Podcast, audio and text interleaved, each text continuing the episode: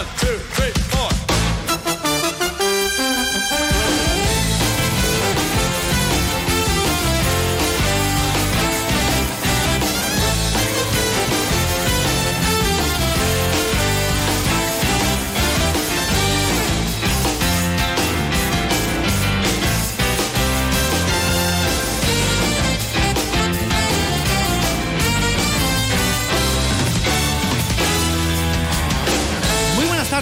señores. Son las 12 y 20 minutos. Bienvenidos, bienvenidas a Más de Uno Sevilla. Hoy es viernes 23 de febrero. Arranca un fin de semana que lo meteorológico viene marcado, como veníamos diciendo durante toda la semana, por la bajada de temperatura. Vamos a tener un poquito de todo estos días. Hoy nubes y claros alternándose, bastante viento, que es lo que provoca eh, más sensación de frío. Las temperaturas no van a superar los 16 grados.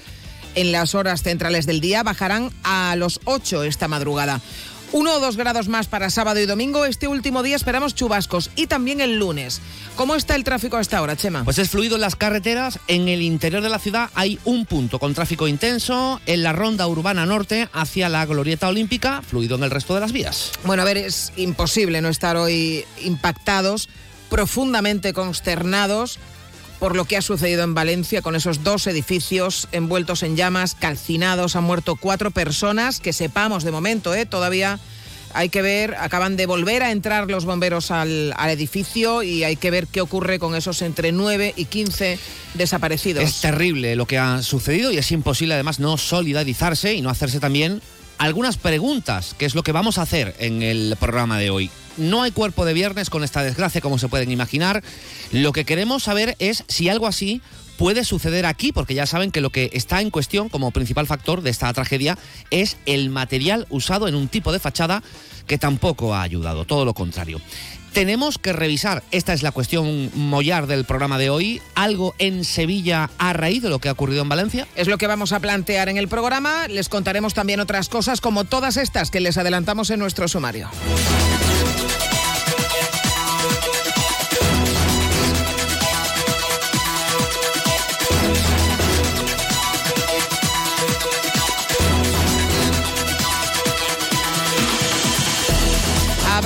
De los trabajadores de la grúa durante Semana Santa y Feria. Unos paros que van a empezar el próximo lunes de forma indefinida y que se van a alargar durante las fiestas de primavera con servicios mínimos de una sola grúa y un empleado de la administración. Esta mañana plantilla y empresa tenían reunión en el CERCLA para mediar en el conflicto e intentar no llegar a este escenario, pero la empresa no se ha presentado y a los trabajadores no les ha quedado más remedio que convocar esta huelga indefinida. Entregadas las banderas de Andalucía. Acto de entrega hoy de los galardones Bandera de Andalucía en la provincia de Sevilla, con los que se reconoce y distingue los méritos y acciones que tienen como referencia la solidaridad y el trabajo en beneficio de la ciudadanía de la provincia. Entre los galardonados de este año se encuentra la modelo y presentadora Eva González, el galerista Pepe Cobo, Blue Jeans y también el Real Club Denis Betis. A la finalización del acto, Alex Ortiz interpretará el himno de Andalucía. Y en deportes, nuevo bochorno del Betis que cayó eliminado otra vez en Europa. El batacazo ha vuelto a ser de época. Andando es complicado remontar un partido y al margen del golazo de tacón de Bacambú, el Betis hizo muy poco y no pasó del empate a uno en Zagreb. Eliminado otra vez de Europa, esta vez en la Conference. Del Sevilla escucharemos a Quique Sánchez Flores hablando del partido del domingo ante el Real Madrid y a Isaac Romero hablando acerca de su renovación. Como cada viernes a esta hora, les ofrecemos distintos planes para este fin de semana.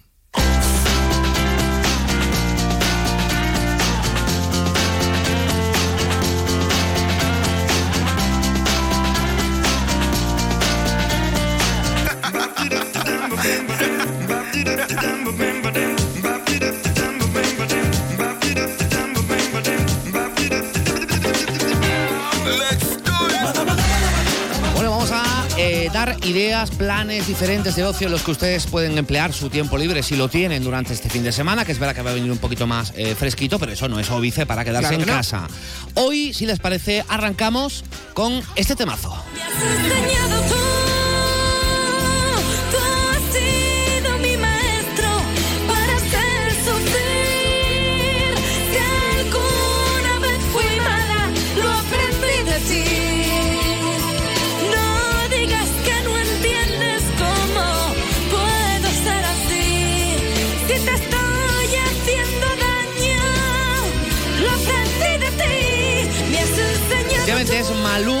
Canta en primer plano, la que canta en segundo plano es Susana Valdés, que no estará mañana sábado, sino Malú, eh, ofreciendo un concierto en el Auditorio Cartuja Center como parte de la gira A Todo Sí Tour, 25 aniversario de Aprendiz, cómo pasa el tiempo. Este tema que es maravilloso. Sí, señor. A mí es de los que más me gustan. Este tema con el que la cantante celebra eso, los 25 años de la publicación de, este mítica, de esta mítica canción, de su eh, disco debut, que se llamó así, Aprendiz. La gira además se acompaña con el lanzamiento de su nuevo trabajo que se llama A Todo Sí. Este concierto arranca a las 9 de la noche.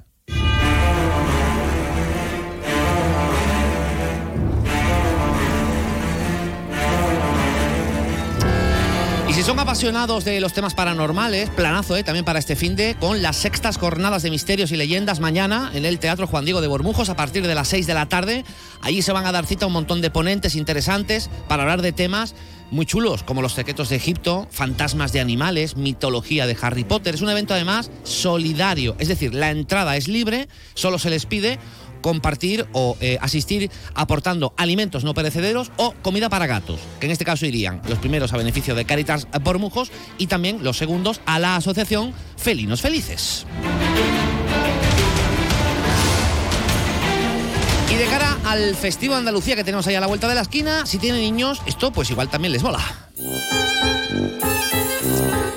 Es en el Teatro Alameda, de tal palo tal violín, con profesores del arroz y el dúo vibrato que hacen música con instrumentos muy originales, latas de tomate, esas cosas. Bueno, es un espectáculo para toda la familia del ciclo Crecer con el arroz, que ha vendido todas sus entradas ¿eh? en espectáculos pasados. Si les gusta el plan, no tarden en comprarlas, o bien en las taquillas del teatro o por internet en rosevilla.es.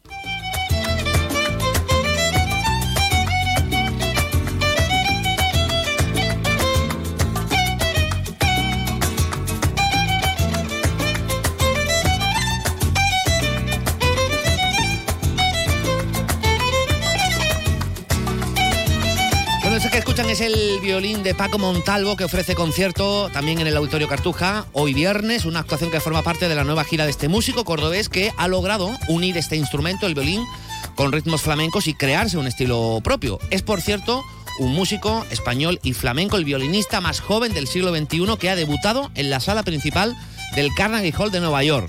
Ojo, ¿eh? Ojo, cuidado Ojo, ahí. ¿eh? El concierto es a las 9 de la noche. Y terminamos hoy con otra cordobesa. Ay Dios,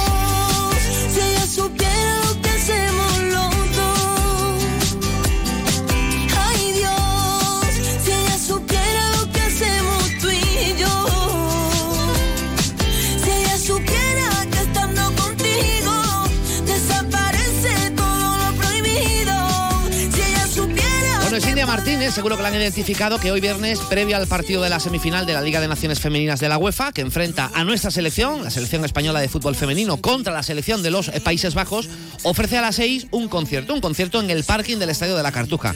Es un espe- espectáculo gratuito que podrán disfrutar unas 4.000 personas hasta completar el aforo. Además, habrá regalos de entradas gratuitas para el partido, actuaciones de DJs y muchas más sorpresas para apoyar a la selección femenina de fútbol.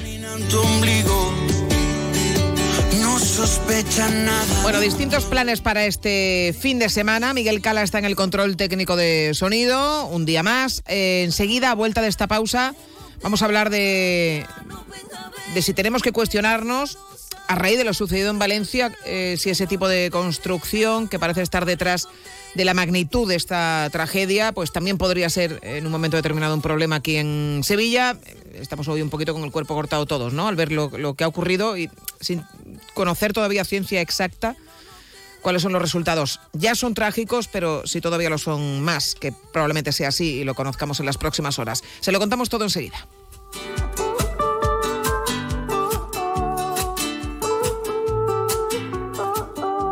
En Sevilla también somos más de uno. ¿Compras? Welcome. ¿Alquilas? Welcome. ¿Inviertes? Welcome. En Welcome Home tenemos tu casa ideal. Acércate al Hotel NH Collection el 23 y 24 de febrero a la décima edición de Welcome Home Sevilla. Acceso gratuito. Para más información, entra en www.welcomehomesevilla.es. Vive con los más pequeños un concierto de música muy especial. El próximo miércoles 28 de febrero aprovecha el día festivo y ven con toda la familia al Teatro Alameda a las 12 de la mañana. Disfrutaréis del espectáculo Vibra y Ros de tal palo tal violín, música divertida y original con algunos instrumentos muy curiosos. No te quedes sin tu entrada, toda la información en rosevilla.es. Nuestra profesión es nuestro vínculo. Únete para ser más fuertes. Exige para forzar el cambio. Actúa para decidir tu futuro. Para que enfermería y fisioterapia sigan avanzando el 6 de marzo en las elecciones sindicales del Servicio Andaluz de Salud. Vota SATSE, tu sindicato de confianza. ¿Qué tenéis en común Cervantes, Lorca, Machado y tú? Querer a Sevilla. Pero recuerda, a Sevilla un gesto como recoger los excrementos de tu mascota, diluir sus orines, no dejar bolsas de basura fuera de los contenedores o usar bien las papeleras le vale más que mil te quieros. Cuidemos Sevilla. Lipasam, Ayuntamiento de Sevilla. ¿Has oído que existen unas ayudas para rehabilitar tu vivienda, pero nunca te queda claro si puedes optar a ellas? ¿Sabes que el Colegio de Arquitectos de Sevilla tiene una oficina de rehabilitación para ayudarte en todo ese proceso? Dos lunes al mes en más de uno Sevilla. Los arquitectos en la onda te cuentan todo lo que necesitas saber. También puedes visitarlos en la Plaza Cristo de Burgos, llamar o pedir cita en el 955 051 200. Rehabilita tu vivienda, la arquitectura a tu servicio. ¿Escuchas este silencio? Muchos quieren que los facultativos andaluces no tengamos voz ni voto en la mesa sectorial de la sanidad. No lo permitas. El 6 de marzo vota Sindicato Médico Andaluz en las elecciones sindicales del SAS. Sin facultativos no hay sanidad. Segundas rebajas en Rapimueble, simplemente más bajas. Cheslong ahora 294 euros. Conjunto canapé más colchón, solo 299 euros. Más ahorro, más ofertas, más barato. Solo en Rapimueble, el líder en segundas rebajas, calidad y garantía. Más de 230 tiendas en toda España y en rapimueble.com. Nuestra profesión es nuestro vínculo. Únete para ser más fuertes. Exige para forzar el cambio. Actúa para decidir tu futuro. Para que enfermería y fisioterapia sigan avanzando el 6 de marzo en las elecciones sindicales del Servicio Andaluz de Salud, vota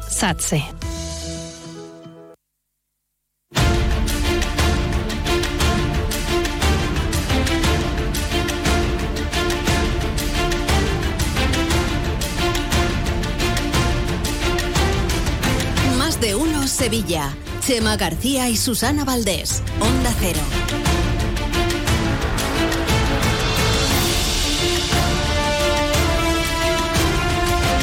Doce y 33 minutos de la mañana. Bueno, son terribles, terribles las imágenes que hemos visto.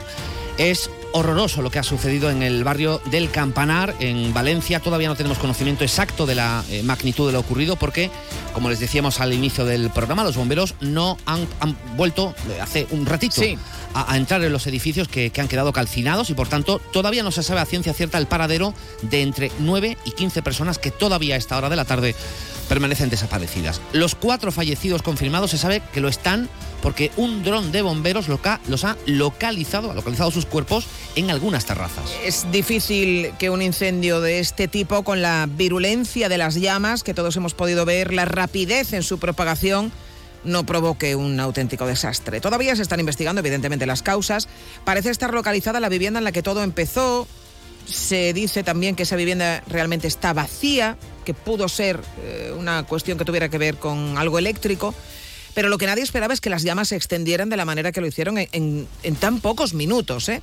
Todo el mundo apunta al material aislante que llevaba el aluminio de esta fachada. Una fachada que está realizada con una técnica que se conoce como fachada ventilada, que se vende como ideal para el aislamiento térmico, que utiliza, en este caso es el material que todo el mundo indica que, que pudiera haberse usado, poliuretano, pero es que este material es altamente inflamable. 954 50 23 93. Y no sé si lo saben, pero hay mucho poliuretano en nuestras vidas. Es un material que se usa bastante en construcción. Para eso que decimos, ¿no? Para el aislamiento térmico, también el aislamiento acústico, la impermea- impermeabilización, también para decoración o incluso para perfilar las ventanas. Lo que habrá que averiguar es si puesto, eh, si puesto como estaba en la fachada de esos edificios, era la forma correcta o no. Y nos preguntamos, queremos saber hoy, ¿Es habitual el uso de estas técnicas y de estos eh, materiales?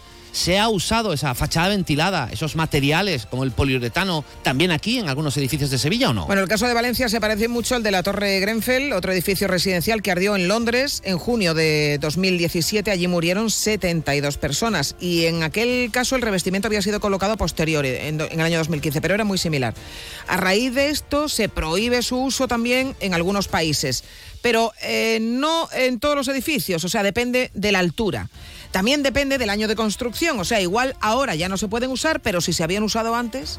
Déjanos una nota de voz con tu opinión en el WhatsApp de Más de Uno Sevilla, 648 85 67 80. Nos vamos a retrotraer al año 1998. En Sevilla sucedió algo parecido. El edificio residencial Oriente, de 22 plantas. Una chispa de una soldadura en unas obras que se estaban eh, realizando en una vivienda, provocó un fuego y este fuego un siniestro total. De hecho, murió un anciano tetrapléjico y nueve personas resultaron heridas y gracias a que cuando todo empezó era una hora en la que los niños estaban en el colegio, había ya mucha gente fuera del sí, edificio. Aunque el soldador fue considerado el responsable, además le cayó una pena de dos años de cárcel, también influyó para la propagación que el material del cerramiento de las terrazas era fácilmente inflamable. Estaba compuesto de eh, placas de resina de poliéster onduladas.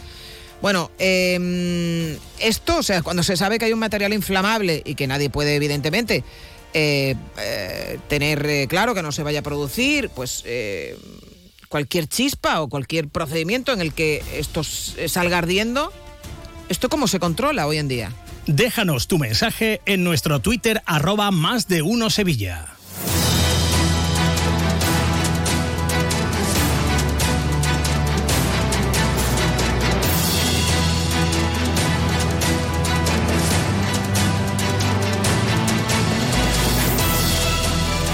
Que eh, tenemos muchas preguntas que hacernos a raíz de esta tragedia. Eh, vamos a saludar en primer lugar a Francisco Andújar, que es cabo del Consorcio Provincial de Bomberos, concretamente de la base de Mairena del Aljarafe. Eh, Francisco, ¿qué tal? Muy buenas tardes.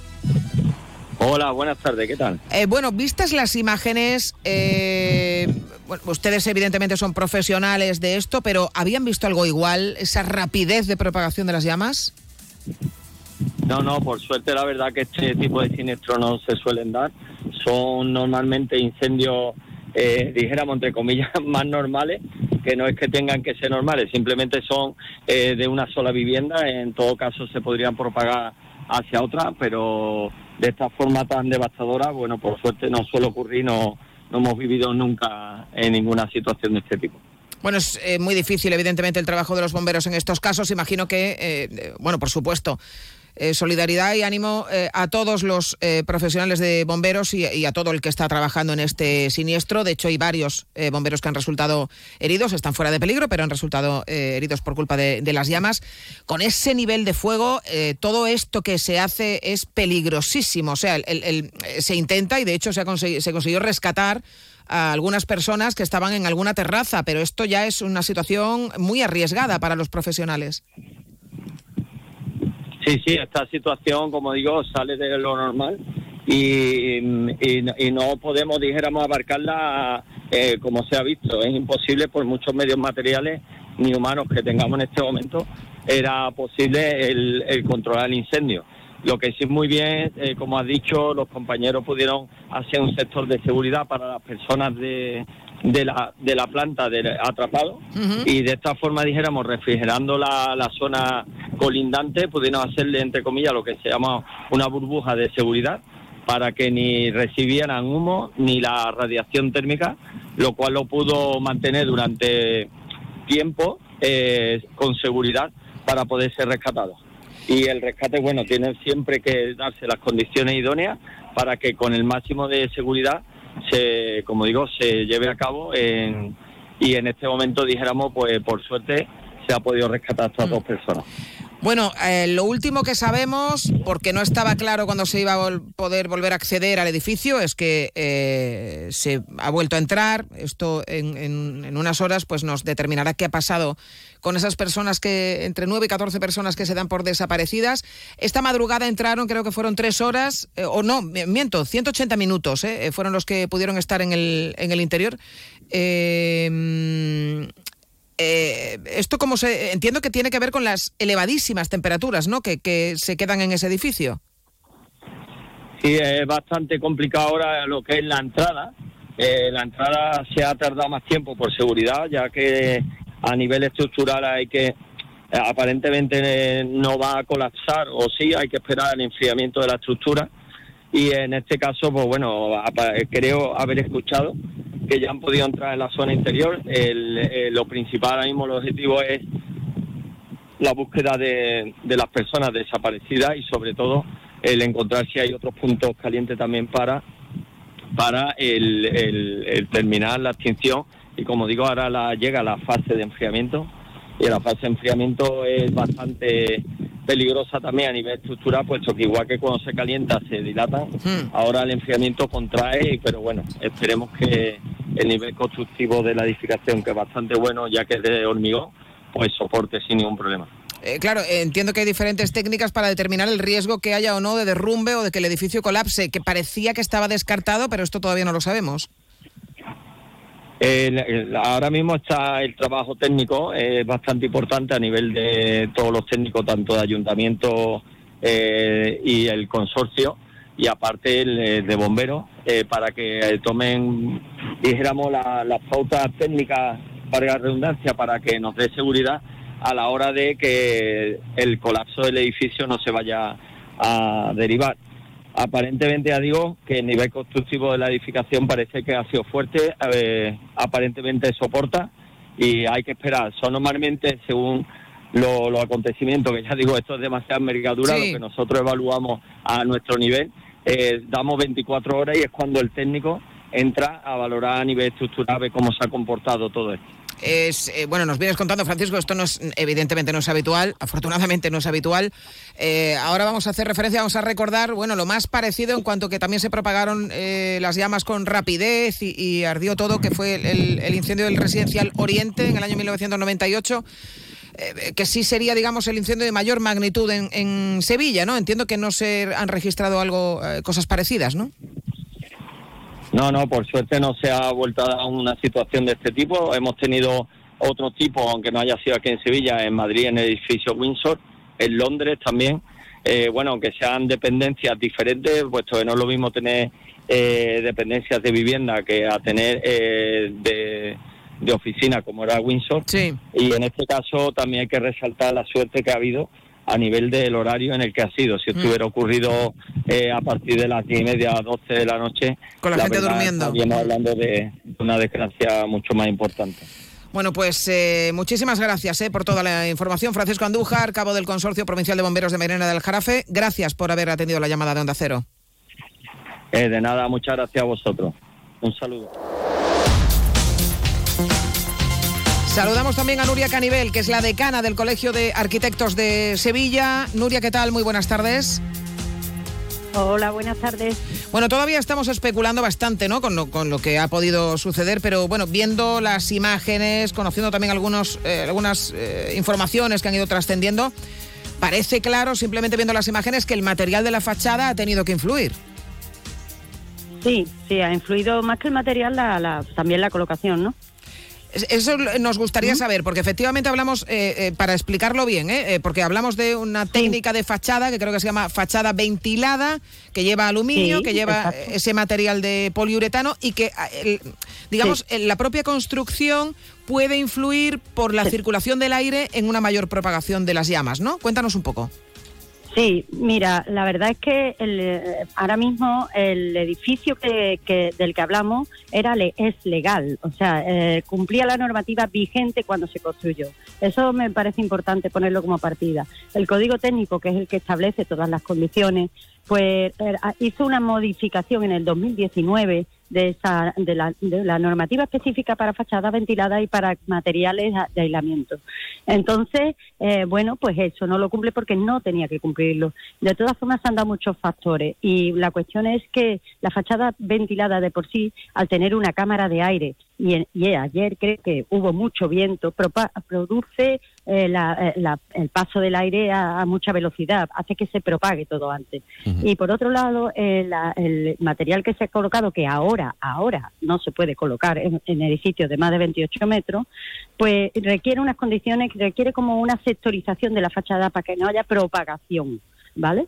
Entonces, bueno, pues esas son las cuestiones. Realmente ha sido muchas condiciones a la vez y sobre todo que el material realmente para más de 28 metros no está preparado. Y por otro lado, que el incendio no se produjo en las últimas plantas, se produjo en las, las de abajo, en una más inferior, con lo cual la propagación crea muchísimo más problemas. ¿Vale? Bueno, sabemos que es un material habitual en la, en la, eh, construcción. Eh, la pregunta que todos nos hacemos es si eh, existen edificios similares, construidos con materiales similares o con esta técnica de construcción de la que hemos hablado aquí en, en Sevilla, evidentemente construidos antes del año en el que ya no se podían construir. Pues, pues puede ser que existan y realmente a lo mejor esto sí nos provoca que se haga un estudio y se puedan hacer intervenciones, aunque no sea, te digo, no a lo mejor no es tanto modificar el material, sino poner la, la sectorización que impida que se propague el, el fuego, ¿no? Que, que puede haber medidas de mejora. Lo que sí le digo realmente son son soluciones muy costosas. Ahora con lo que con lo que estamos viendo está claro que que habría que, que, que estudiarlo, ¿no? Que, habría que verlo sobre todo en edificios. Hay muchas veces que estas técnicas se utilizan más en oficinas, más que en residencial, pero realmente es una técnica cada vez más usual. Eh, Eso quería preguntarle precisamente, si este tipo de técnicas eh, que se ofrecen además como unas soluciones muy buenas para el tema del aislamiento térmico y del aislamiento Claro, de, claro, de claro. sonoro, que también es algo que también se reclama mucho, si son cada vez más habituales y teniendo esto en cuenta, bueno, eh, eh, entiendo que ya ese material ya no se puede usar para estos edificios de, de altura, pero no sé si el- la no sé si la propia técnica de la fachada supone un riesgo en sí. La técnica no supone riesgo si se ejecuta tal como sea. Ahora mismo ya está descrito. Eh, te digo, es igual que cuando tú tienes un edificio de vivienda sobre una planta sótano de aparcamiento, el sótano es un sector de incendio. Eh, tiene más riesgo de fuego, con lo cual se aísla totalmente, pues lo mismo, pero hay que hacerlo en la fachada. El problema del incendio es la propagación más que el incendio en sí. Entonces yo creo que, que esto no, y además en Andalucía lo que tú dices son fachadas que son buenas porque van eh, generan una ventilación constante que mejora la, la, la- la- el- el- esto, la comodidad o el, el tema térmico. El confort, sí. eh, nosotros nos viene muy bien, exacto, el confort. Exacto. Eh, una, última, una última eh, cuestión, eh, decana. Eh, evidentemente, la noticia, las imágenes que hemos visto, lo, lo terrible del suceso ha despertado el alarmismo y la preocupación en muchos eh, eh, vecinos también de Sevilla, porque ahora se estarán preguntando, uno que no tiene ni idea de, de esto, si yo tengo esto ahí. eh, Bueno, ese o otros materiales, ¿no? ¿Cómo Claro. se eligen, no? eh, no sé eh, cuál es el mensaje que podemos lanzar en este caso a la, eh, a la población, a los sevillanos, a los ciudadanos, a los vecinos, a la hora de, bueno, pues eh, preocuparnos o no sobre lo que está ahí en nuestra fachada, cómo se ha construido, cuáles son los elementos y si tenemos o no que preocuparnos o llamar a algún profesional para quedarnos un poco más tranquilos. ¿Cuál es el mensaje? Hombre, siempre es eh, en casos como este, si hay un caso similar, pues lo más fácil es llamar a un técnico, a un arquitecto que pueda estudiarlo, que simplemente verlo y ver las posibilidades. Es mucho que hacer. Nosotros ni siquiera desde el Colegio de Arquitectos pode- podemos dar números de esto, porque nosotros, bueno, tenemos definidos los edificios según metros cuadrados y uso, no por el material de fachada ni la colocación, pero realmente claro que es una alerta. Y gracias a una alerta similar, que creo que fue en Inglaterra, es por lo que se produjo el cambio de normativa, ¿vale? El cambio del código técnico, o sea que aquí eh, aprendemos siempre de esta manera. Yo. Realmente esto provocará, pues bueno, pues eso, unas mejoras. Tenemos muchas mejoras que hacer, siempre hablamos, esto desde luego es un tema mucho más grave, ¿no? Pero, por ejemplo, el tema, yo qué sé, la, normativa de accesibilidad es importante, es muy importante. Y cuántos edificios que todavía no están accesibles. O sea, que, que está claro que no se da abasto, ¿no? Pero bueno, es un tema de una seguridad mm, mucho más, más importante que es la vida de las personas, ¿no? Entonces creo que sí, que sería Sí, aparte de también la propia responsabilidad que los técnicos tenemos, que aunque estemos cubiertos por un seguro 10 años, lo que sea, eso yo lo primero que me he acordado es de los arquitectos de ese proyecto, porque ese proyecto era legal y, y tener muertes en tu cabeza, eso no se soluciona con un seguro. Nuria Canivel, decana del Colegio de Arquitectos de Sevilla, gracias también por, por atender la llamada de Onda Cero. Un abrazo. Muy bien, un abrazo. Hasta luego. Gracias.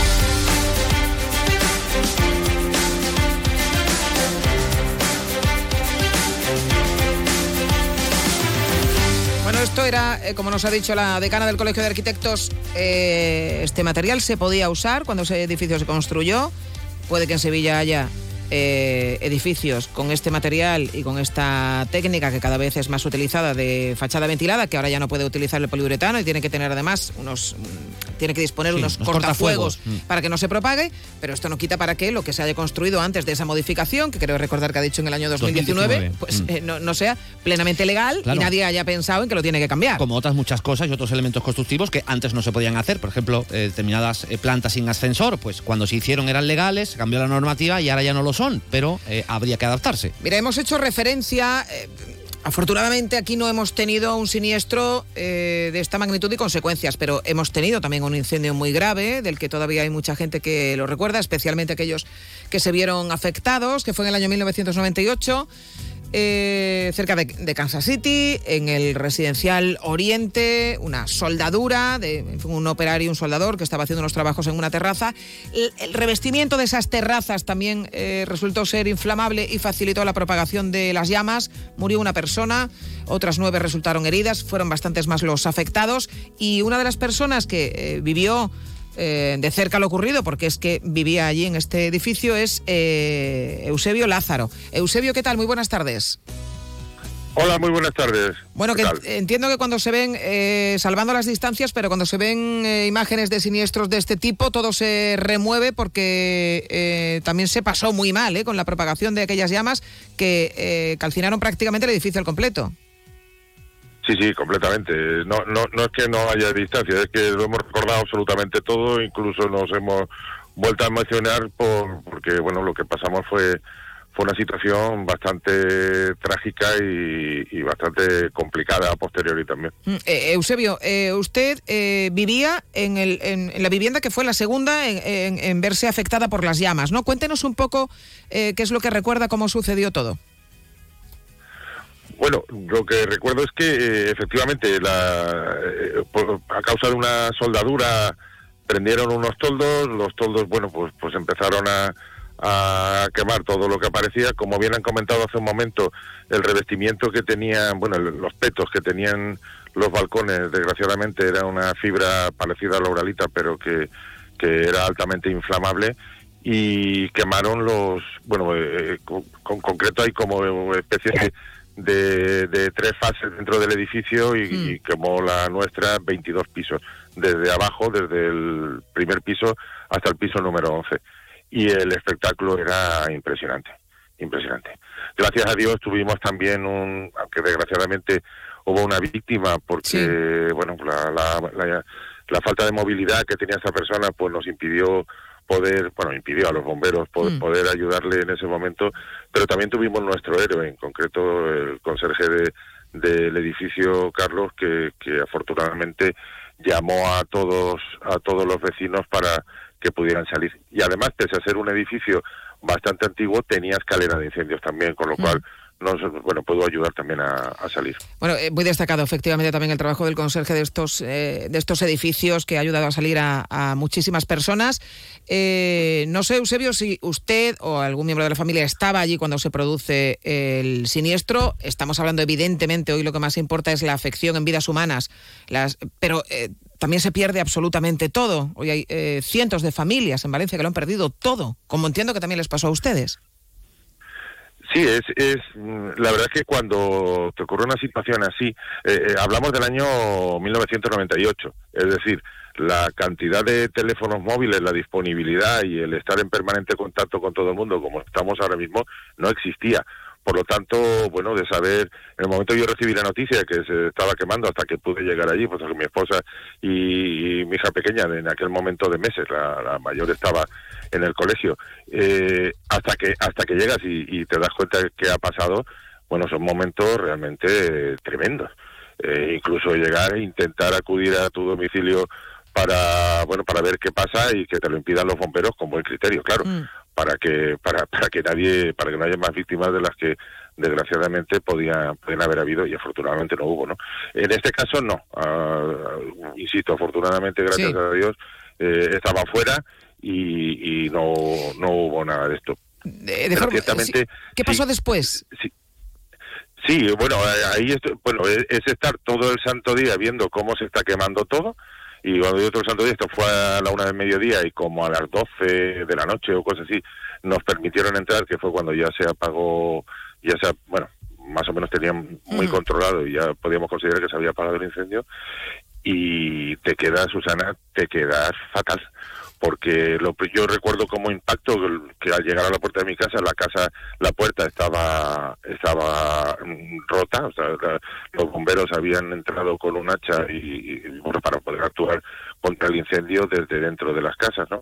Y la puerta estaba totalmente rota, el suelo, en el suelo había como dos dedos o tres dedos de agua y algo que todavía se recuerda y el 24 de noviembre del año pasado hizo 25 años, el olor a humo impresionante. Mm. Da una sensación, la verdad que todavía lo estoy hablando y, y te emocionas porque es, que es, Es, hombre, es una experiencia absolutamente traumática. Eh, eh, luego entiendo que ya viene el proceso también, no sé, de seguros y de todo esto, que también será otra historia, Sí. ¿no?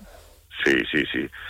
Sí, porque, bueno, muchas veces cuando hacemos las cosas, eh, yo nosotros tuvimos suerte, lo, lo teníamos bien, pero cuando hacemos las cosas, pues eh, hasta que no llega el momento trágico, no te das cuenta que muchas veces el seguro más barato no es el seguro que más te interesa, porque luego no te cubren la mitad de las cosas y hubo muchas personas que, que lo pasaron mal.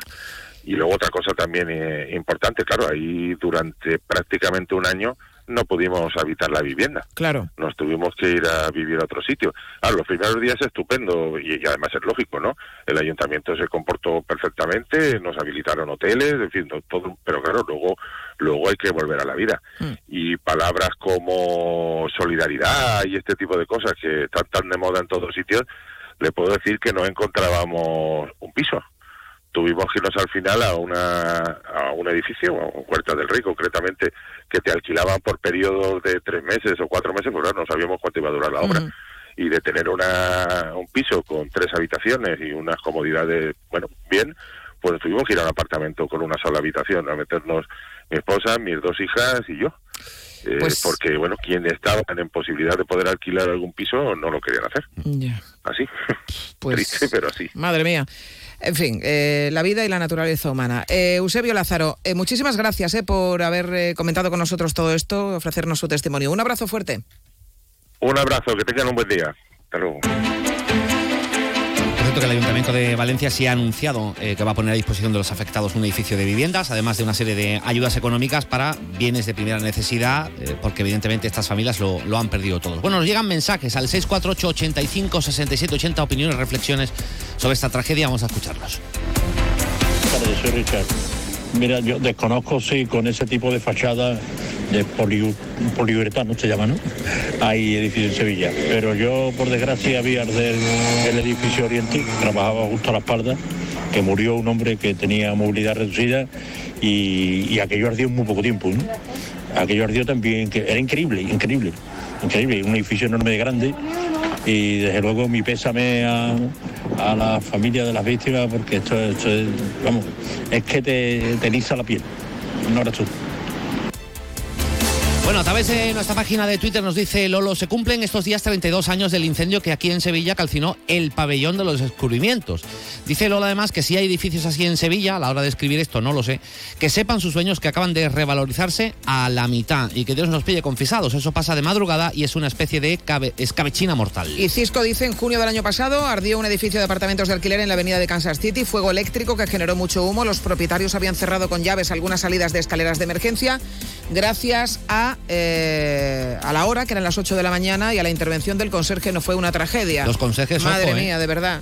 Madre mía. Bueno, en fin, a- ahora enseguida eh, la última hora de, de lo que está sucediendo en Valencia, información actualizada. Hemos querido trasladar pues esa inquietud que, este, que esta tragedia genera a la preocupación que podamos tener aquí en, en Sevilla eh, con estas cosas. Eh, van a seguir plenamente informados y luego les vamos a contar también más cosas que suceden en nuestra ciudad y nuestra provincia. Sevilla, Chema García y Susana Valdés.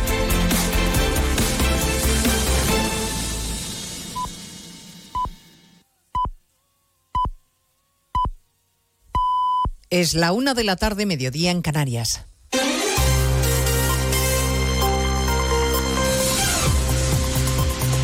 Noticias en Onda Cero. Buenas tardes, avanzamos a esta hora todas las novedades del principal asunto que nos va a ocupar a partir de las 12 en Noticias Mediodía, el devastador incendio en dos torres de viviendas en Valencia, en Campanar, que de momento deja cuatro víctimas mortales y 14 desaparecidos. Cientos de familias lo han perdido todo, sus viviendas han quedado calcinadas y unas horas después de iniciarse el fuego solo queda un enorme y fantasmagórico esqueleto de lo que ayer era un edificio residencial de lujo. El presidente Sánchez se ha desplazado hasta Valencia, ha llegado a la zona pocos minutos antes del mediodía, ha comprobado sobre el terreno el enorme daño causado y se ha entrevistado con los responsables que coordinan las labores de emergencia y rescate. Ha dado las gracias a todos los efectivos que trabajan en esta tragedia y ha ofrecido la colaboración de la Administración Central, agradecido por la ola de solidaridad. Escuchando a Sánchez en el puesto de mando, pendiente de cualquier novedad, está Juanjo Tobar. Una de las prioridades ahora es conocer lo que ocurre dentro del inmueble, aseguraba el presidente del gobierno Pedro Sánchez. En estos momentos, bombero y policía científica se encuentran dentro de algunas de las 138 viviendas calcinadas, con el objetivo de esclarecer si hay más víctimas mortales y conocer también las causas del incendio. En su intervención, Sánchez agradecía la labor de los cuerpos de seguridad, especialmente de los seis bomberos que han ingresado en los hospitales de la ciudad de Valencia, aunque sus vidas no corren peligro. A ellos, a esos servidores públicos, les quiero agradecer su labor, su dedicación, su compromiso, hasta incluso jugándose la vida, como hemos visto en algunos bomberos que han resultado heridos, pero que afortunadamente están ahora fuera, fuera de riesgo.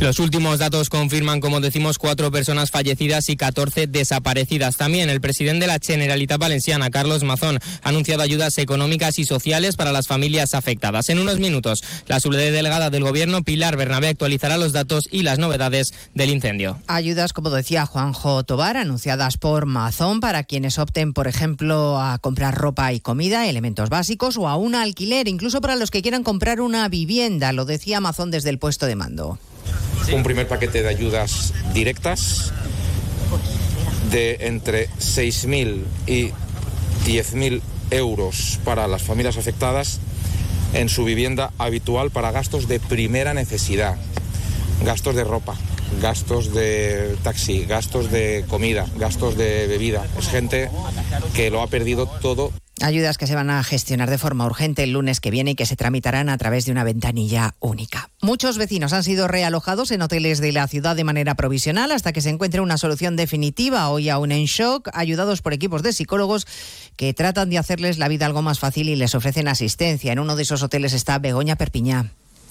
Nos encontramos precisamente a las puertas del Hotel Valencia Palas de las instituciones que han puesto a disposición de los afectados. Actualmente son 38 las personas que se hospedan aquí de forma temporal, todos ellos adultos, personas eh, de las cuales hemos conocido sus testimonios sobre la tragedia. Lo han perdido todo. Una de ellas es Laura, una vecina que nos contaba cómo salió del edificio por las escaleras antes de que las llamas lo arrasaran.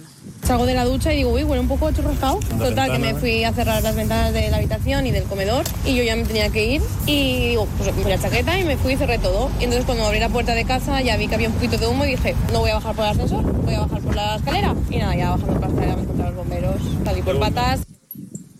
Además, el ayuntamiento ha puesto a disposición de los afectados las 131 viviendas que ha adquirido recientemente de nueva construcción al ayuntamiento y que se encuentran en el distrito de Patraix. Bueno, a partir de las dos les contaremos lo que se va conociendo de las causas de este devastador incendio que se extendió rápidamente. La probabilidad que cobra más fuerza a la espera de la investigación es la de que algún material utilizado para revestir la fachada, como saben, fuera altamente inflamable. Esta mañana en más de uno, la vicepresidenta del Colegio de Ingenieros Técnicos, Esther Puchades, confirmaba que son materiales que ya no se utilizan porque la normativa ha cambiado. Eh, los materiales que ahora se ven y que se pueden consultar en este momento en, en Internet sobre mm, el aplacado de fachada de aluminio, composite y demás, eh, habla de otro tipo de composición.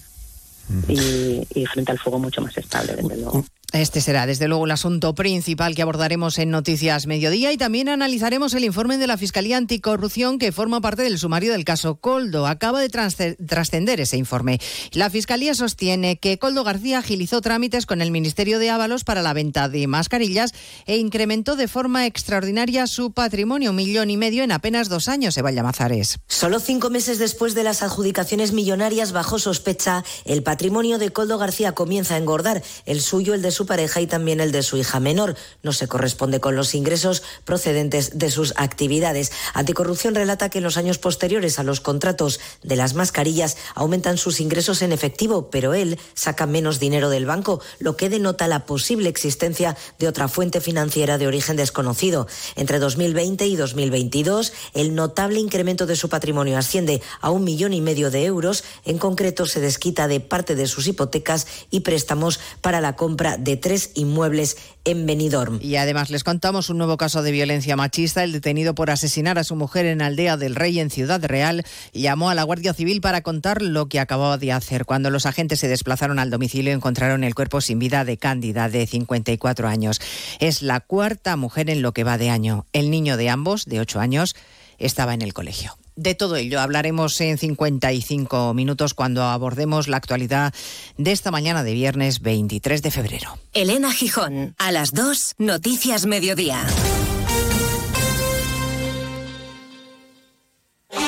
La prioridad siempre es el salvamento de las vidas. Es muy impactante verlo cómo está evolucionando. Es un revestimiento, lo que se llama fachada ventilada. Todos pendientes de Valencia. El viento ha podido ejercer de acelerante. Esto no ha sido normal. Parece que ha habido algún fallo en la construcción. Mira cómo se propaga, porque esto ha sido súper rápido. Hoy, Rafa La Torre en directo desde Valencia. El equipo de la Brújula se traslada hasta el lugar del incendio para estar con las víctimas de la tragedia, hablar con los vecinos afectados, los equipos de emergencia, especialistas y autoridades. Esta tarde, desde las 7, la brújula en directo desde Valencia, con Rafa La Torre. Onda Cero, tu radio.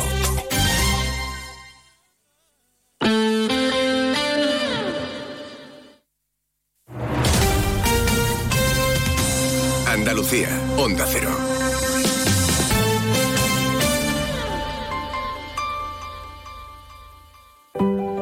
Los andaluces somos líderes en poner el alma en todo, en sacar una sonrisa, en dar siempre la bienvenida.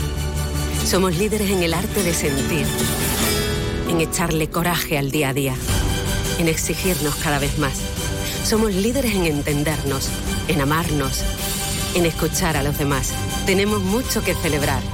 28 de febrero, Día de Andalucía, Junta de Andalucía. Sobre todo, Onda Cero Andalucía. En Onda Cero, Noticias de Andalucía. Jaime Castilla. Buenas tardes. Hacemos hasta ahora un repaso de la actualidad de Andalucía de este viernes 23 de febrero, día en el que la Asociación Unificada de la Guardia Civil en Andalucía ha pedido la dimisión inmediata del director general de la Benemérita, Leonardo Marcos, tras decir esta semana que no aprecia ningún error que pueda vincularse al asesinato de los dos guardias civiles en Barbate, del que se cumple ya dos semanas. Precisamente hoy, embarcaciones del Instituto Armado han interceptado una narcolancha cargada con más de 1.300 litros de gasolina y 39 de hachís. Hay un detenido, en Acero Cádiz, Jaime Álvarez. Sí, fue sorprendido esta narcolancha cuando se encontraba con otras tres en las costas de Conil. Se dio a la fuga cuando vio la presencia de las embarcaciones de la Guardia Civil. El acoso era constante e hizo que una de estas embarcaciones ilegales se averiara. Se ha detenido a una persona que tenía además tres requisitorias de búsqueda, detención e ingreso en prisión. En Palos de la Frontera, el presidente de la Junta, Juanma Moreno, y la ministra de Transición Ecológica, Teresa Rivera, han puesto la primera piedra de la que será la mayor planta de biocombustibles de segunda generación del sur de Europa. Donde Cero Huelva, Rafael López.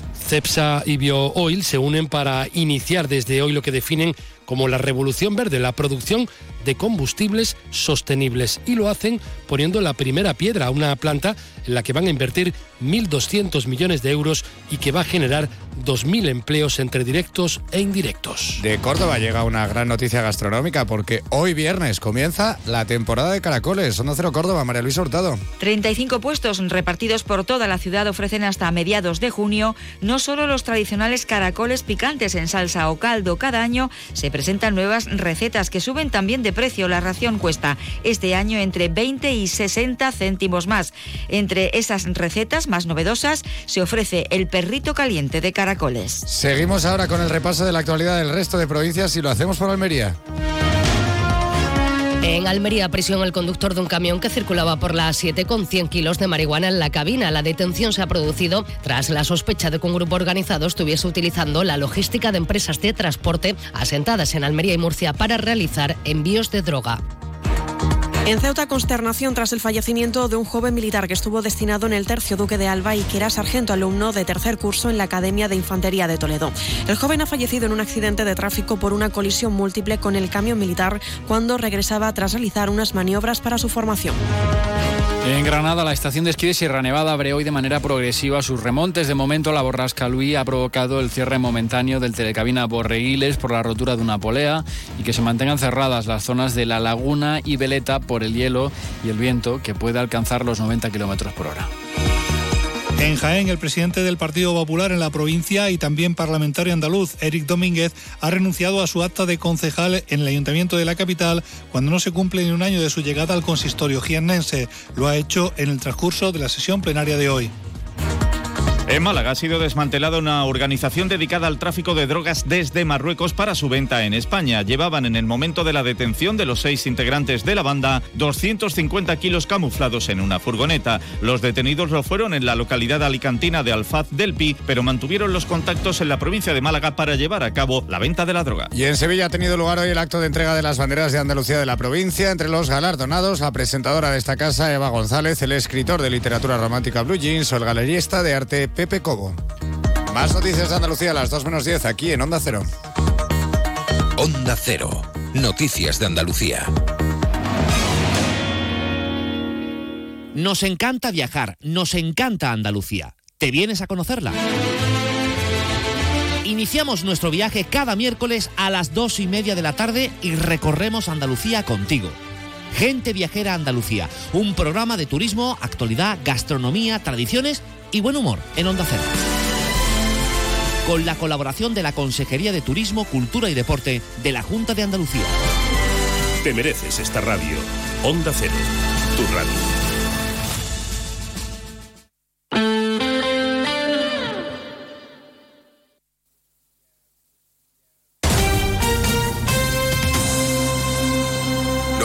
.9 Onda Cero, Sevilla. La voz de un sabio que para saber de Sevilla le preguntó al giraldillo por los lugares más bellos del barrio de Santa Cruz. Y este le respondió. Con aires de azar, maestranza y catedral, la hostería del Laurel has de visitar. Y en ella sus tapas, vinos y demás viandas probar. La Hostería del Laurel. Visítanos en Plaza de los Venerables 5 o a través de nuestra web lahosteriadellaurel.com. Porque si le preguntas al giraldillo, Hostería del Laurel, no te la dejes atrás. Vive con los más pequeños un concierto de música muy especial. El próximo miércoles 28 de febrero aprovecha el día festivo y ven con toda la familia al Teatro Alameda a las 12 de la mañana. Disfrutaréis del espectáculo Vibra y Ross de tal palo tal violín, música divertida y original con algunos instrumentos muy curiosos. No te quedes sin tu entrada, toda la información en rosevilla.es. Tu Mercedes-Benz tiene mucho que contarte. Conéctalo a tu smartphone contratando cualquier servicio digital para no perder detalle y llévate un exclusivo regalo Mercedes-Benz. O dos. Consulta el catálogo de regalos y todos los servicios digitales disponibles para tu Mercedes en la sección de postventa de la web de Grupo Concesur. Tus talleres autorizados Mercedes-Benz en Sevilla. Una Sevilla cuidada es tarea de todos. Nosotros ponemos nuestro granito de arena. Y queremos que tú pongas el tuyo. Si tienes alguna duda referente a la limpieza de la ciudad, Deja tu nota de voz en el WhatsApp 648 85 67 80. o escríbenos al lipasamresponde.gmail.com. Dos miércoles al mes, Lipasam dará respuesta en directo a todas y cada una de ellas. Onda Cero Sevilla. Y Lipasam por una Sevilla limpia. Cuidemos Sevilla. El Hijo del Hombre, un espectáculo cofrade único.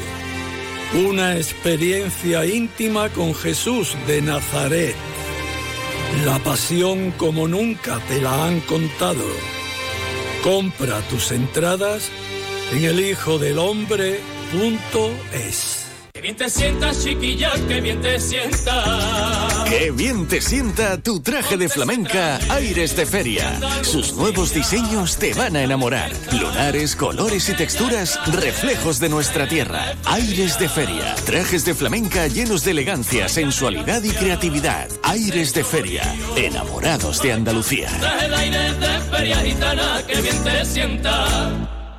Una invasión de chocolate ha inundado los arcos. Bienvenidos a la fábrica de chocolate. No te pierdas nuestra exposición con más de 4.500 kilos de chocolate. Y este fin de semana, los protagonistas de la fábrica de chocolate cobran vida en divertidos espectáculos para toda la familia. Ven y descubre la aventura más dulce. Hasta el 24 de febrero. Toda la info en nuestra web, Centro Comercial Los Arcos. Cambiando contigo.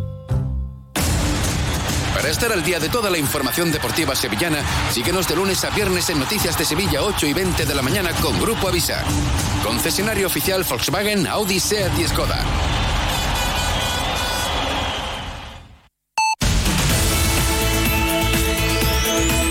Más de uno Sevilla.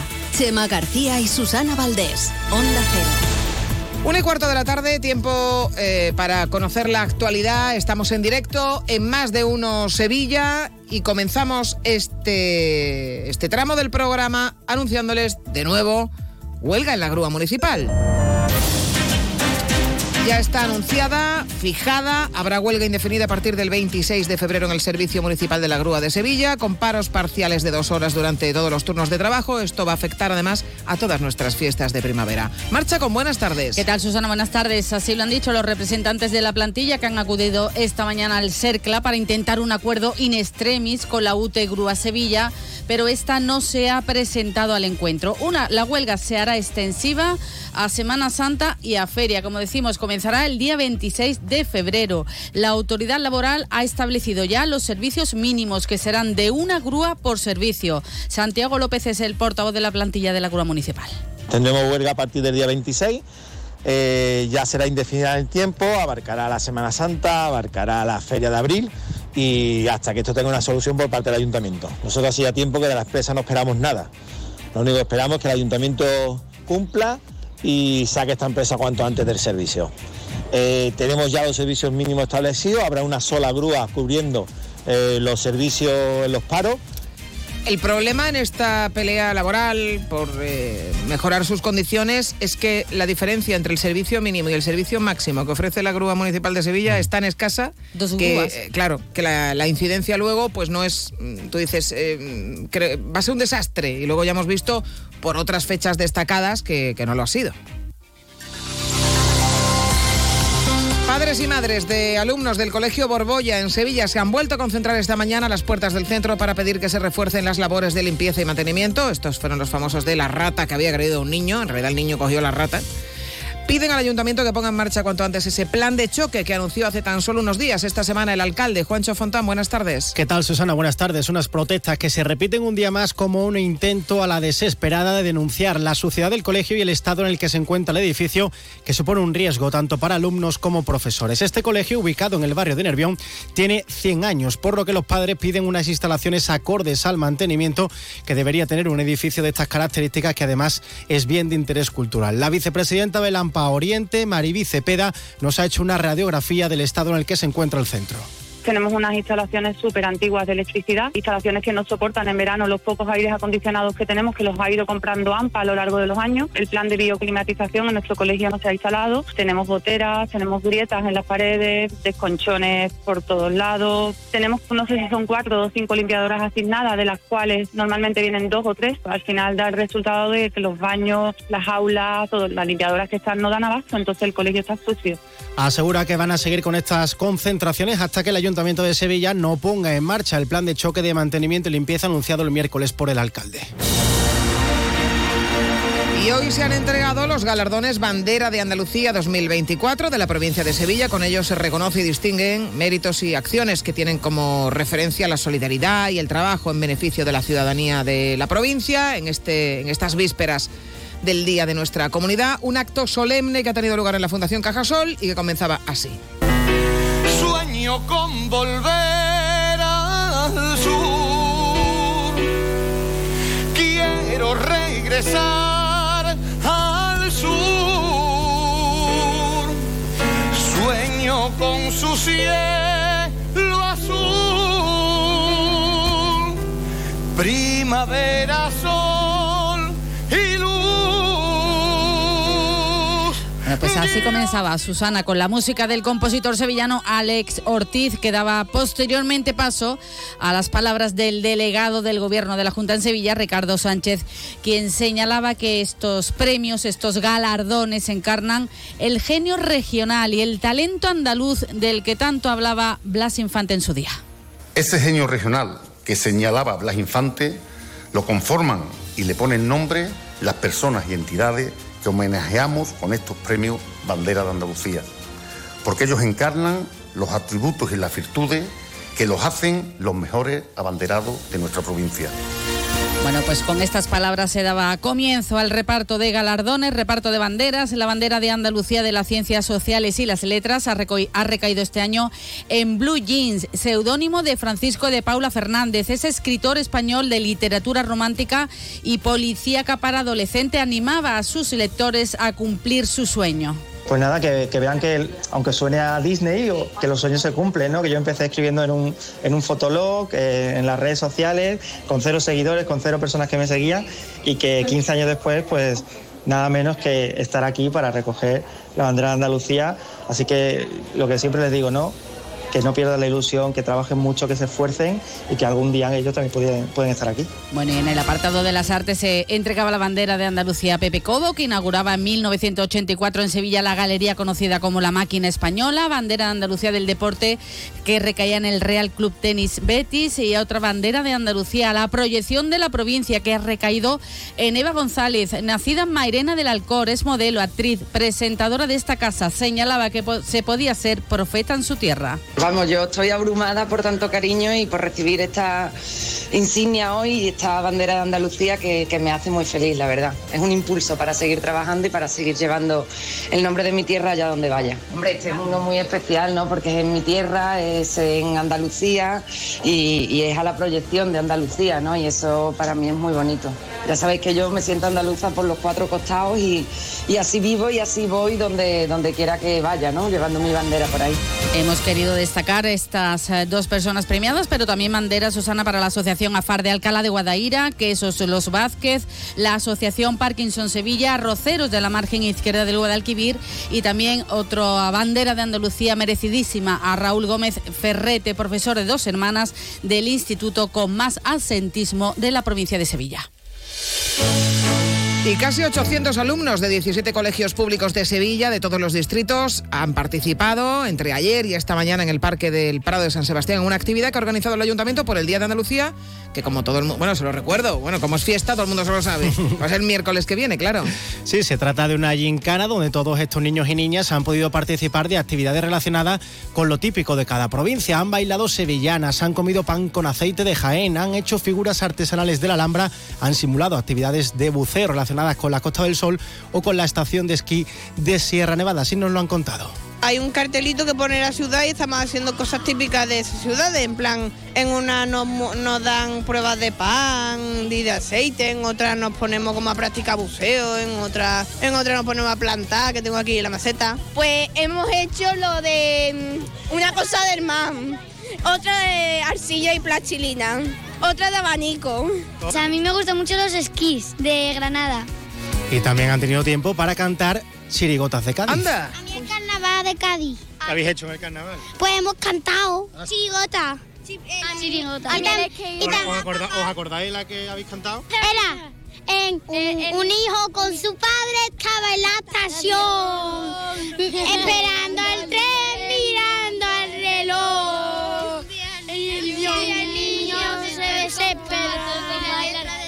Bueno, un poquito más de ensayo, Sí, de sí. ver esa chirigota, ¿eh? Sí, sí, podría haber estado- Lo hace mejor hasta Juancho Fontana. La verdad que esta chirigota es bastante mejorable. Eso sí, mejor han cantado el himno de Andalucía con el que han terminado esta actividad, a la vez que desplegaban una bandera de Andalucía de unos 10 metros de largo.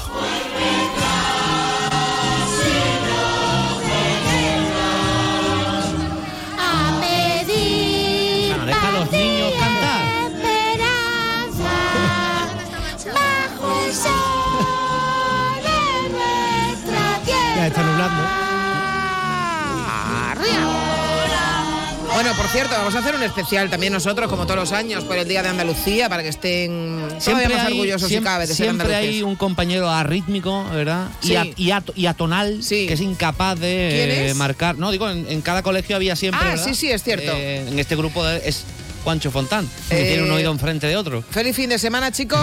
Gracias, Seguimos. gracias chicos.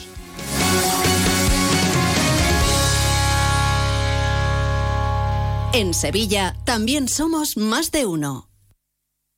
¿Está buscando mayor confort y aislamiento para su hogar? ¿Necesita una remodelación? En Aluminios 3 tenemos todo lo necesario.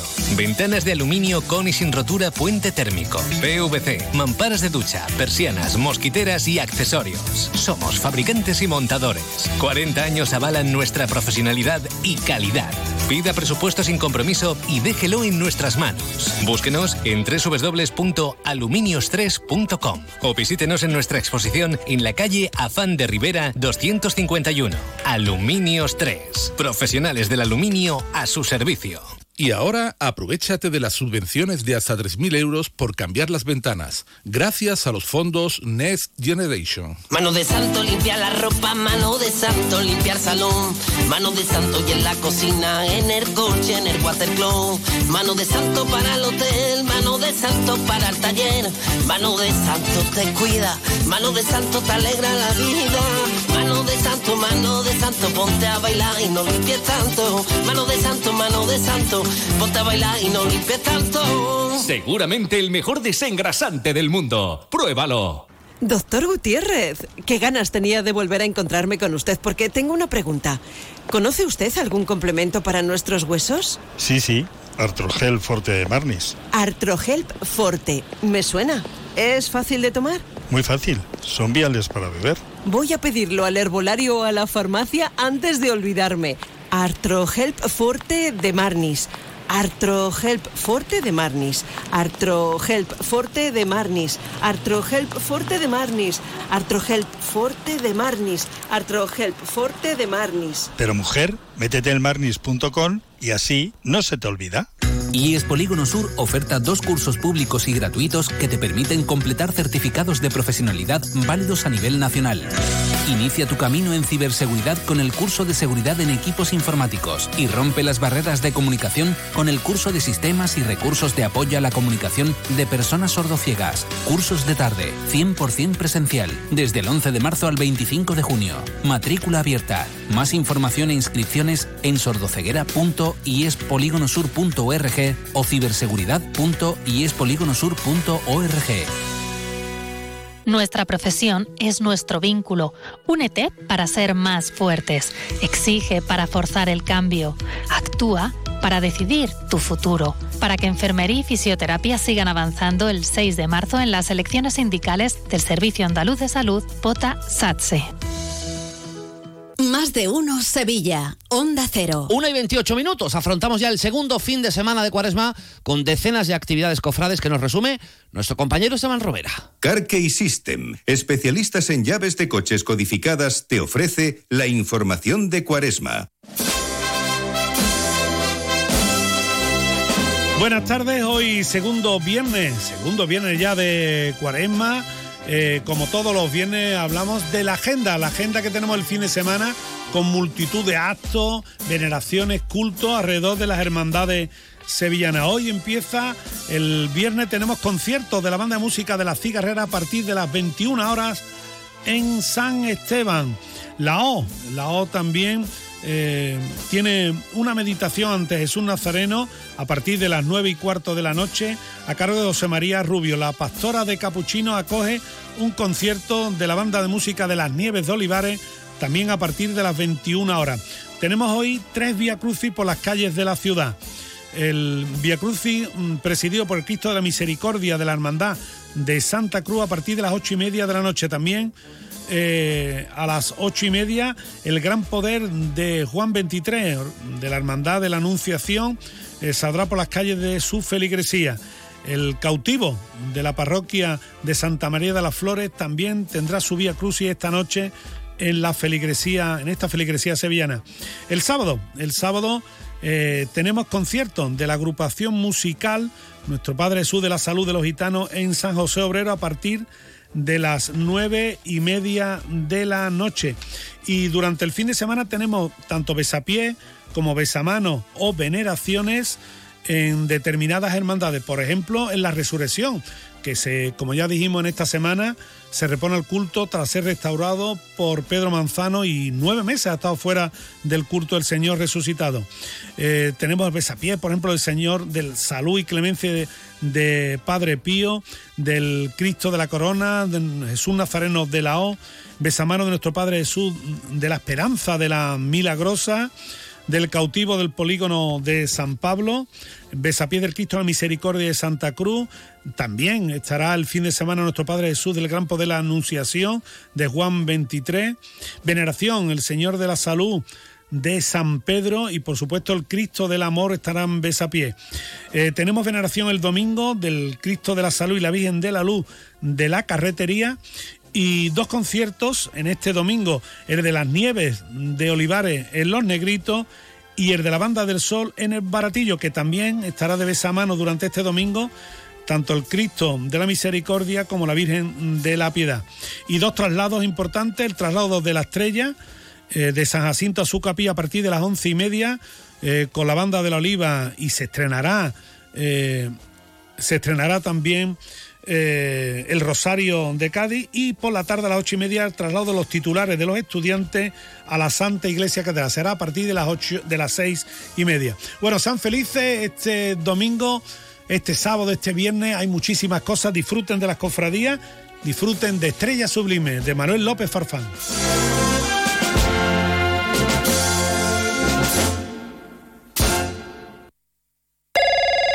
Manuel.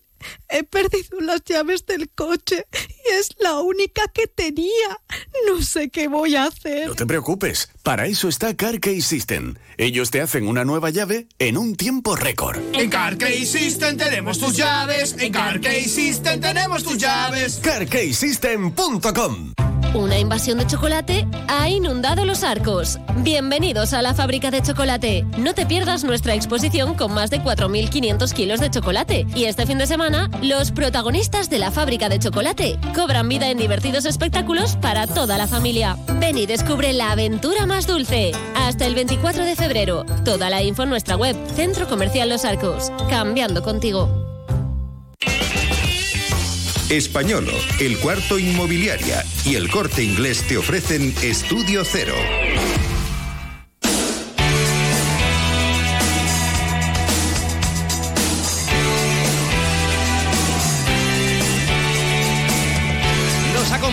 Este estudio José Manuel Domínguez, director de esta sección de Estudio Cero, dedicada a la música, a la historia de la música. Don José Manuel, muy buenas tardes. Muy buenas tardes, queridos. Sección que arranca siempre con un recuerdo a una persona destacada de la historia de la música. ¿Quién es en esta ocasión? Pues mira, tal día como hoy, pero en el año 1942 nace Mel- Melvin Franklin, bajista estadounidense de la banda The Temptation.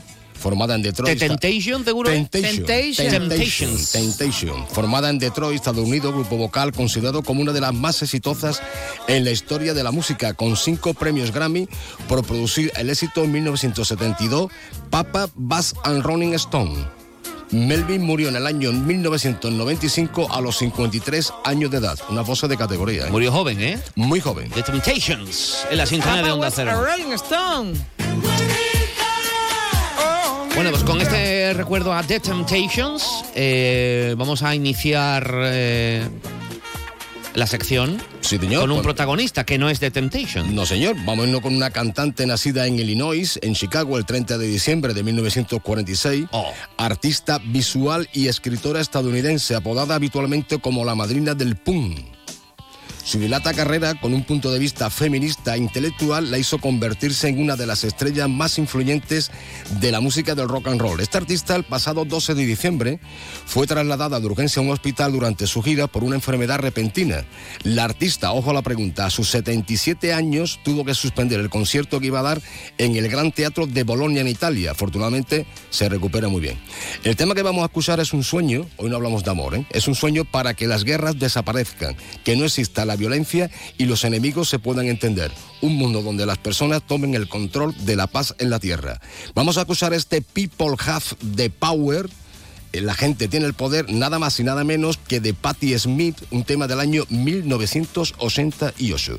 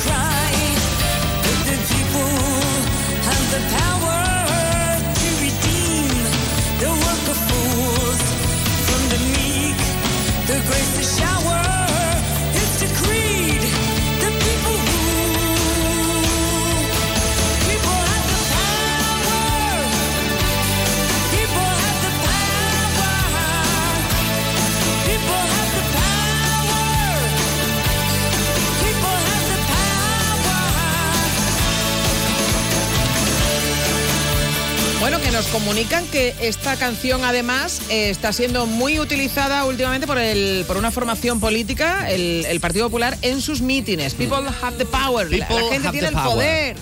Porque la democracia Consiste es- en es- eso. En eso, ¿no? En Pero no, no está cogida esta música poder. por el tema este. Nuestro técnico que está al Sí, como siempre, claro, pero que siempre. no está cogida. Está No, cogida no. por una selección Esta- de música. Esta sección es meramente apolítica. Correcto. Agnóstica, atea, atemporal y atípica. Todo ello. A todo ello. ¿Verdad que sí? Sí, señor. Bueno, vamos a resolver primero, antes de lanzar la pregunta de esta semana, la que lanzamos la semana pasada en este concurso de eh, Estudio Cero. Les preguntamos por la fecha de lanzamiento del tema Love is in the Air. Sí. La fecha de lanzamiento. Ha habido ahí un poco de debate. Eh, porque ha habido gente que ha respondido que el año de lanzamiento fue 1977, que es un año muy bueno porque fue el año en el que yo nací, eh, y otra gente que fue eh, que ha contestado 1978. Como director del estudio de Estudio Cero, José Manuel, por favor, ¿cuál es la respuesta correcta? La respuesta correcta es el año 1978, pero vamos también a dar por válida 1977. Porque ¿Por qué? Yo creo que la, la canción salió en el 1977, pero cuando llegó a España fue en el año 1978. Claro. Así que vamos a dar por O sea, buena da por- respuestas. Correcto. Las que nos han llegado a más de uno sevilla.gmail.com, que es donde ustedes tienen que escribir para responder la pregunta de esta semana, que es ¿cuál? Pues muy fácil, la hemos comentado antes. ¿Qué edad tiene Patti Smith en estos momentos? Fácil. ¿Qué edad tiene Patti Smith? Hemos dicho que deter- a determinada edad eh, tuvo que suspender una gira porque estuvo malita. Es mayor. Tuvo lo, no, lo que tuviera, se fue al hospital, suspendió su gira a la edad de. Pues le hemos dicho, hombre, todo no va a ser tan fácil, si no lo buscan pues tampoco es tan Claro, difícil. hijo. Respuestas a más de uno sevilla.gmail.com con su nombre y número de teléfono, también el DNI, que se pueden llevar los acertantes del sorteo final. Pues mira, muy rápido. Tallazo de la marca Española con sus tiendas de calle Asunción Los Remedios, Centro Comercial Lago, Corte Inglés de Nervión, Corte Inglés de San Juan del Alfarase y calle Méndez Núñez, centro de Sevilla. Lote de producto gourmet por gentileza de Ostrazur. Más información en ostrazur.es y tarjetazo del Corte Inglés. Tarjetazo, que me gusta un tarjetazo Ah. del corte inglés. Llega allí, échale ahí ropa. Échale ropa ahí. O lo que usted quiera. O lo Lo que que quiera, quiera, por vamos. supuesto. Es lo que tiene. Respuestas, recuerden, a más de uno Sevilla, arroba gmail.com para entrar en ese sorteo que haremos ya a final o a principios del, del mes que viene. Querido José Manuel, feliz fin de semana. Igualmente. Hasta luego, queridos. Adiós.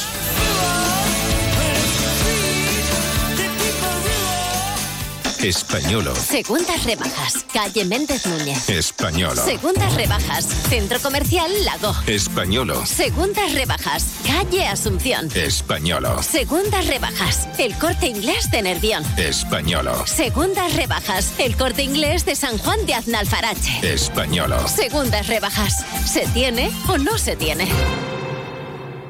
Y ahora, de la mano de Nimo Grupo y sus concesionarios Toyota Nimo Gordillo y Lexus Sevilla, vamos con la información deportiva. Llegan las noticias del deporte en la sintonía de Onda Cero. Carlos Hidalgo, José Manuel Jiménez, compañero, buenas tardes. Hola. Buenas tardes. Buenas tardes. ¿Qué tal? ¿Qué fin de semana tan bonito Oh, tenemos? hombre. Eh, tenemos un Real Madrid-Sevilla, por ejemplo. Por cierto, ya oficialmente se ha. eh, Tenemos a la selección femenina Exactamente. de fútbol. Eh, ahí va a estar José Manuel eh, con un ambientazo. Ese partido entre España y los Países Bajos en la Cartuja se ha anulado, se ha eh, aplazado, quiero decir, el Granada-Valencia, partido de primera división. Pues, Por la tragedia. La petición del Valencia por la tragedia de, de ese incendio en, en Valencia. Está Bueno, mal que yo lo diga, pero creo que a Países Bajos le vamos a meter cuarto y mitad. Estaría bien. Lo digo ahí. Estaría bien. Ahí lo dejo. Eh, todo esto, de todo esto hablaremos ahora. Escucharemos a Quique Sánchez Flores, pero Jiménez, otro bochorno de partido, otro vergonzoso encuentro del Betis. Eh, a ver, que digo yo una cosa, cuando lo hacen bien es por el ingeniero, cuando lo hacen mal la culpa es de los jugadores. Hombre, también se le puede decir algo a Pellegrini, ¿no? Que estuvo a punto de hacer el Betis el ridículo con el Villanovense, que lo eliminó el Alavés de la Copa, que hizo el ridículo en la eliminación de la Europa League y que ha perpetrado un ridículo espantoso con la eliminación en la Conference. Por supuesto, palos a los futbolistas porque yo creo, José, que andando se pensaban que iban a ganar el partido y andando no se le gana a nadie. No, no, bueno, para todos, evidentemente, para eh, los futbolistas, que evidentemente son los responsables de, de lo que pasa en el eh, césped, para el que ha gestionado y además buena parte eh, de la culpa también de lo que ocurrió eh, con la confección eh, de la lista, está claro, el entrenador y por supuesto responsables eh, arriba, porque bueno, no, no son capaces de hacer que el equipo compita en, en Europa. El equipo se mete en Europa y sin duda es un logro de este Consejo de Administración, pero claro, uno se pone a mirar eh, otros equipos eh, de bastante menor entidad del Betis que han sido capaces de llegar eh, bastante más lejos, incluso a finales europeas, y el Betis se queda ahí atascado en cuartos de final, pero que ahora ni eso, ha perdido las últimas tres eliminatorias que ha disputado, aquella en Frankfurt, la del Manchester United de la temporada pasada, con una goleada de escándalo en el partido de Old Trafford, y esta eliminatoria de Conference League frente a un equipo que ni mucho menos es superior al Betis, que ya lo demostró en el partido de ida, que ayer pues tampoco hizo nada del eh, otro mundo. Eh, de hecho, el Betis, incluso haciendo un mal partido, se adelantó en el marcador con ese tanto, con ese gran recurso de Bacambú, pero en la segunda parte el Betis de nuevo no fue de verdad eh, a por el partido, apenas una jugada eh, entre Abde y Fekir a la vuelta de, del descanso, pero paren de contar y después de encajar que- el tanto, el Betis no apareció. Así que, en fin, la imagen de algunos futbolistas eh, sigue siendo eh, nefasta. Tienen que Y- aparecer Fekir, Claro. tiene que aparecer William Carballo. Es que, por cierto, una cosa William más. Carballo, yo creo que ya no, no se le espera ya a William Carballo. pero claro, está en el equipo y hay que ponerlo muchas veces Claro. porque no hay No, no más tenía que- otra. Claro. Tercera vez, José, tercera vez que dice Pellegrini que en Europa no se puede jugar con un central. La tercera ya. ¿eh? Exacto. Y bueno, ¿qué, qué vamos a decir? no? Eh, hubo una falta absoluta, no sé si de comunicación o qué fue lo que ocurrió, porque nadie lo ha aclarado, el por qué se incluyó a Luis Felipe eh, pocos días antes de que se marchara a Arabia Saudí. Eh, nadie había puesto las cosas claras eh, y al final eh, eh, Marroca se ha tirado eh, por una cosa por otra porque Petzela no pudo jugar en el partido de, de ayer por sanción. Se ha tirado pues prácticamente toda la Europa League y después la esta vuelta de la Conference jugando en un sitio que no es el suyo. Vamos a escuchar a Pellegrini que habla de esa desilusión, lógicamente, porque el Betis bajaba a una división inferior europea, parecía que podía eh, competir, eh, soñar con eh, estar cerca de un título y sin embargo las primeras de cambio se tienen que marchar para casa. Por supuesto que hay mucha desilusión, todos queríamos seguir en, Europa, trabajamos todo un año para intentar jugar competencia europea. Ya nos fuimos afuera en la Europa League, en, en casa, y hoy día no pudimos, no, no pudimos superar aquí al Dinamo, así que por supuesto que es una, es una desilusión en ese, en ese aspecto. Después hay otras realidades que también que uno no puede sustraerse de la ventaja que hemos dado. Bueno, la ventaja ya la hemos comentado. Eh, el otro día escuchábamos a Petzela eh, decir, bueno, morderse la lengua, ¿no? Eh, O sea que no solo son eh, los factores externos, eh, el tema eh, de las lesiones, lo que ha ocurrido con la confección de las listas, sino que a lo mejor hay algo más, por lo cual al final a los futbolistas no se les ha visto esa competitividad que se les exige para poder luchar por una competición europea. Pellegrini dice que, que sí, que el Betis compite en Europa. No, ese pensamiento no lo comparto para nada. Yo creo que peleamos en Europa en todos los años. Primero hemos tenido ¿no es cierto, la capacidad de llegar tres años seguidos, que no lo había hecho nunca este equipo, entonces ese grupo de jugadores también eh, merece un, eh, mérito. Eh, en segundo lugar, nos hemos ido en distintas maneras de, de la Europa League. Nos fuimos en, un- en una vez contra un equipo como el Eintracht, que fue campeón de la liga, y competimos con ella hasta el minuto 120. Después nos eliminó un equipo como el Manchester United, que es un equipo, queramos o no, más importante que nosotros en cuanto a número de jugadores, a plantilla, a presupuesto, a todo. La tercera vez enfrentamos una Europa League eh, con un central, y no se puede dar ventaja en Europa. Y ahora nos sucedió exactamente lo mismo. Yo creo que las diferencias no son tantas entre nuestro plantel y los planteles que juegan en Europa. Entonces, en esto uno no puede dar ventaja, estamos todos desilusion- desilusionados. Yo creo que lo que menos se le puede achacar a este equipo que no haya peleado, pero se encontró con una traba que, que es el nivel que hay en Europa. Por cierto, Jiménez, Bacambú, golazo y lesión. Sí, lesión, no, no salió eh, después del eh, descanso y, y él mismo comentó que a los 20 minutos ya tenía eh, problemas musculares. Bueno, parece que hay una lesión en el solio, el equipo ha entrenado hoy en Zagreb y después eh, se ha montado en el eh, avión, ya entrenará mañana con vistas al partido frente al Athletic, habrá pruebas para Bacambú, baja ante el Athletic y seguramente algún partido más. Bueno, pues eh, eso en cuanto al Betis, en cuanto al Sevilla, hasta mañana por la tarde no sabremos la lista de convocados, pero bueno, hoy no han entrenado Acuña, Luque Bacchio, Agumé, Mariano y Marcao. Estamos pendientes de si va a estar o no Quique Salas, por saber si Nianzú tiene que forzar y, y jugar ante el Real Madrid. Esto dice Quique del líder de la liga del equipo blanco. Bueno, esperamos un partido que siempre es muy exigente. Nosotros eh, somos conscientes de la evolución, pero tenemos siempre la necesidad de confirmar en el siguiente partido lo que va pasando en los anteriores. Eh, sabemos que la exigencia va a aumentar.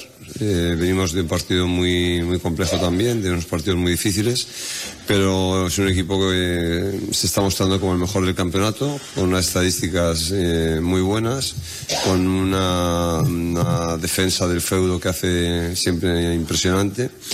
Y nosotros vamos a ir con nuestras ideas, eh, intentar mejorar, intentar hacerlo mejor que en el partido anterior, siempre y conseguir un buen resultado. Mm, Siempre tenemos la mentalidad de que no sabemos dónde están los puntos, dónde nos esperan, y nosotros trabajamos para, para conseguirlos. Bueno, pues para conseguir esos puntos, cuatro partidos consecutivos sin perder y ahora eh, llega el Real Madrid. Eh, ¿Qué espera de ese partido y qué espera de su equipo, Quique Sánchez Flores? Como equipo grande, como equipo importante, eh, como equipo que gana casi de continuo, pues al final te enfrentas al equipo que, que tiene un montón de herramientas en cada lugar del campo, siempre te, te lleva al extremo en cada situación, eh, es muy difícil someterlo, lo sabemos, es fácil que te someta. Por lo tanto, hay que imaginar un tipo de partido en el que nosotros escapemos de, ese sometimiento y en el que nosotros le llevemos a la mayor incomodidad posible. Creo que una de las tareas debe ser intentar es- estar en el partido todo el tiempo, todo el tiempo estar cerca del resultado o en el resultado para poder llegar a- al final del partido con posibilidades. Bueno, pues eh, iremos pendientes de la última sesión de entrenamiento de mañana del, del Sevilla. Lo decíamos antes, José, hoy eh, acontecimiento muy bonito en Sevilla con el fútbol femenino, con la selección española jugándose mucho en la cartuja. Sí, se juega el poder pasar a la final, lógicamente, de la Nations League, pero también eh, una plaza en los Juegos Olímpicos. Si hoy consigue la victoria el equipo de Monse Tomé, estaremos en los Juegos de, París. En el caso de derrota, si Francia es uno de los equi- equipos que, pasa a la final, bueno, pues se jugaría la eh, otra plaza con eh, Alemania en el partido que se juega el eh, miércoles. Pero bueno, esperemos que, que haya eh, pase a la final. Eh, me dicen que algo más de 10.000 espectadores más o menos se esperan en la Cartuja. Por cierto, no va a jugar Alexia Putellas, que se ha quedado fuera de la lista. Y si no, que vayan a ver a India Martínez, que allí va van a regalar También, entradas, también. que Hasta- pueden ir. hasta claro. 4.000, ¿no? Pueden entrar Claro, de- claro. sí, sí. O sea, que se acerquen al parking de, de la Cartuja. Va a ser un espectáculo. Gracias, Sí, chicos. Adiós. Adiós. Cuando conduces un Lexus NX híbrido o enchufable, respiras seguridad. Sientes que la aceleración fluye, te sumerges en nuevas sensaciones, descubres que la carretera es tu elemento y que la vas a disfrutar como pez en el agua. Siéntete NX, pásatelo Lexus. Lexus Experience Amazing. Descúbrelo en Lexus Sevilla, Avenida Montesierra 3.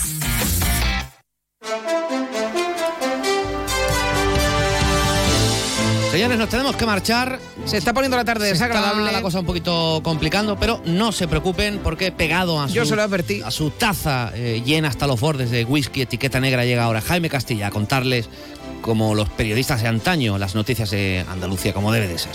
Regresamos el lunes a partir de las 12 y 20. Aquí así estaremos. que tengan ustedes un buen fin de semana y cuídense mucho. Adiós. Al adiós.